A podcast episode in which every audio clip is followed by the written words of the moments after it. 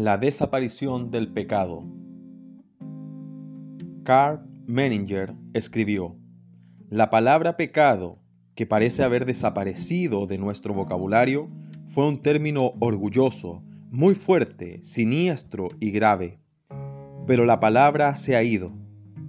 Casi ha desaparecido por completo, tanto ella como lo que evoca. ¿Por qué? ¿Será que ya nadie peca? ¿O será que ya nadie cree en el pecado?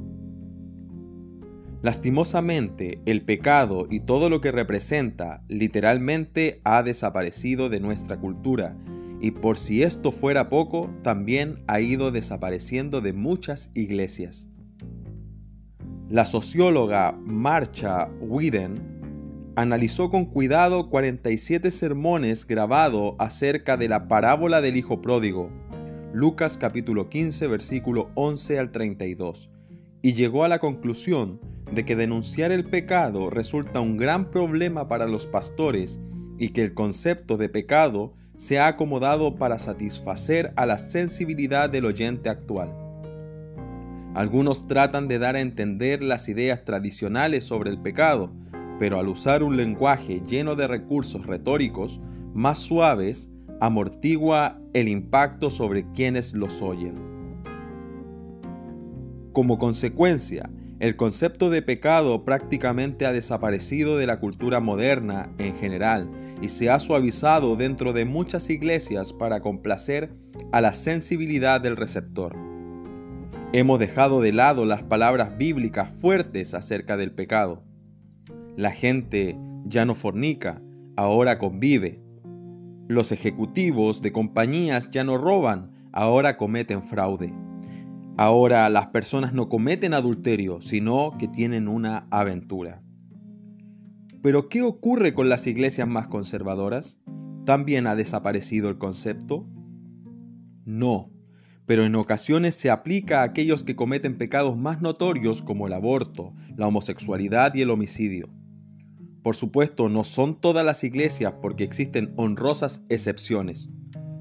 No obstante, es común observar que estamos más preocupados por el pecado de la sociedad que por el que cometemos los santos. De hecho, con frecuencia nos permitimos cometer pecados que se denominan no tan graves sin ningún remordimiento. Dios no nos ha dado autoridad para establecer distinciones entre los pecados.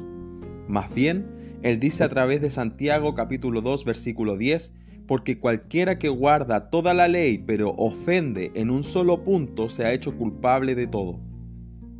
Cuando una persona mata a alguien, quebranta la ley divina, pero cuando un creyente habla cosas corruptas, es decir, palabras que destruyen a otra persona, también está quebrantando la ley del Todopoderoso. Véase Efesios capítulo 4 versículo 29. La verdad es que todo pecado es grave porque viola la ley de Dios. El apóstol Juan escribió que el pecado es infracción a la ley, primera de Juan capítulo 3 versículo 4. Todo pecado, aunque nos parezca insignificante, es infracción de la ley. El pecado, sin excepción, es infracción a la ley. El pecado es pecado. Aún aquellos que toleramos en nuestras vidas todos son graves ante los ojos de Dios. Nuestro orgullo religioso, la crítica, el vocabulario agresivo contra los demás, la impaciencia y el enojo, aún nuestra ansiedad. Véase Filipenses capítulo 4 versículo 6. Todos estos son pecados graves delante del Señor. El punto principal es que todos nuestros pecados, sin importar dónde se encuentren en el espectro de la conciencia personal, son reprensibles a la vista de Dios y merecen castigo. No obstante, Dios no nos ha desechado. Para los verdaderos creyentes, el Señor sigue siendo su Padre Celestial y sigue llamándolos al arrepentimiento y a la transformación. Parte de su llamamiento consiste en guiarnos para que veamos los pecados que toleramos en nuestras vidas y nos arrepintamos de ellos para recibir la renovación que tanto necesitamos.